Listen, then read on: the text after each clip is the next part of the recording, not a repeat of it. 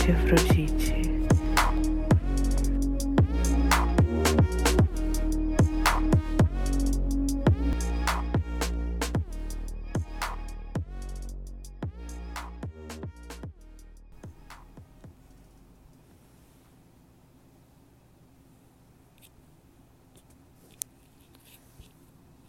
Era uma noite nublada, com a aparência de que iria chover a qualquer momento.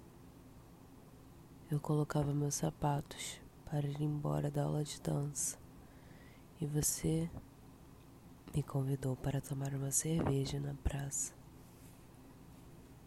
De parceiros de dança, nos tornamos parceiros de copo. O que eu não sabia é que aquela noite sem cores expressivas no céu se transformaria rapidamente. Depois de muitas conversas, senti que as coisas fluíam tão bem entre a gente que parecia até que nos conhecíamos há mais tempo. Os assuntos e uma das coisas mais importantes, como carreira e projetos pessoais, até trivialidades, como gostos favoritos para bebidas e até cheiros favoritos. Mas entre uma cerveja e outra, entre uma fala e outra, surgia algo muito mais visceral ali. Quando você comentou sobre o meu perfume, curioso para saber qual era, eu lhe dei abertura para que você pudesse se aproximar, aproximando o nariz do meu pescoço e para você sentir o cheiro diretamente da fonte.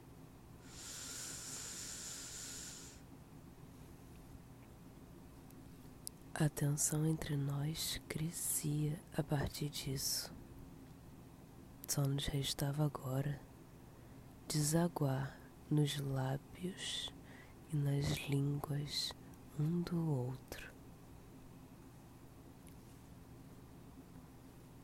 Não sei exatamente quanto tempo ficamos ali nos beijando, nem ao menos sei se aquele espetáculo de mãos, línguas e lábios teria tido uma plateia altura. Mas quando nossas bocas se descolaram, abrindo espaços para nossos olhares se cruzarem. Não foi preciso dizer nada. Em poucos minutos, a partir de um vamos, você chamou um Uber para sua casa. E eu seguia tentando não me precipitar para cima de você, ali mesmo, dentro daquele carro desconhecido. Seu apartamento era quase no último andar do prédio, o que fez com que eu tivesse a ligeira sensação de que a subida do elevador estava demorando mais do que de costume. Eu sentia você enterrando seu nariz no meu pescoço novamente, enquanto tentava suspender levemente a minha saia plissada e xadrez. Ai, que tortura! Mesmo sem um toque no ponto central, eu já senti o meu corpo pulsando tão intensamente que poderia ser capaz de qualquer coisa. Quando a porta do seu apartamento se abriu, mal esperei ela ser trancada para começar a me atirar em beijos novamente.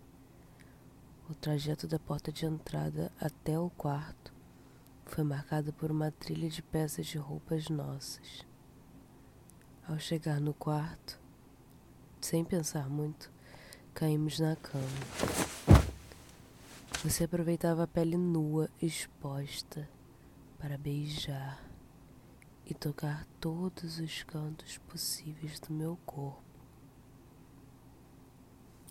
Você lambia meu pescoço você chupava com suavidade meus seios.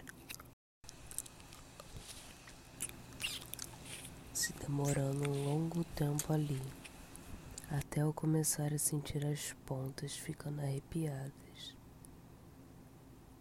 Você acariciava todo o meu abdômen e as minhas costelas até chegar nas coxas. Ali talvez tivesse sido o lugar em que você foi menos delicado. Você dava pequenas mordidas, chupões e apertava forte, sentindo as texturas macias delas com gosto. Quase perdi o fôlego quando você me olhou com aqueles olhos de quem sabe exatamente o que fazer em seguida. A sua língua dançava em mim, como quem se deleita diante de algo saboroso. E quando eu começava a me contrair, quase à beira de um orgasmo, você pareceu perceber e rapidamente me puxou para cima de você, sentada. E assim como dançávamos em sintonia nas aulas, na cama não era diferente. Não aguentando mais prazeres, desabei em um orgasmo tão violento que por alguns segundos parecia que eu não sabia mais onde eu estava. E a nossa dança do prazer estava só começando.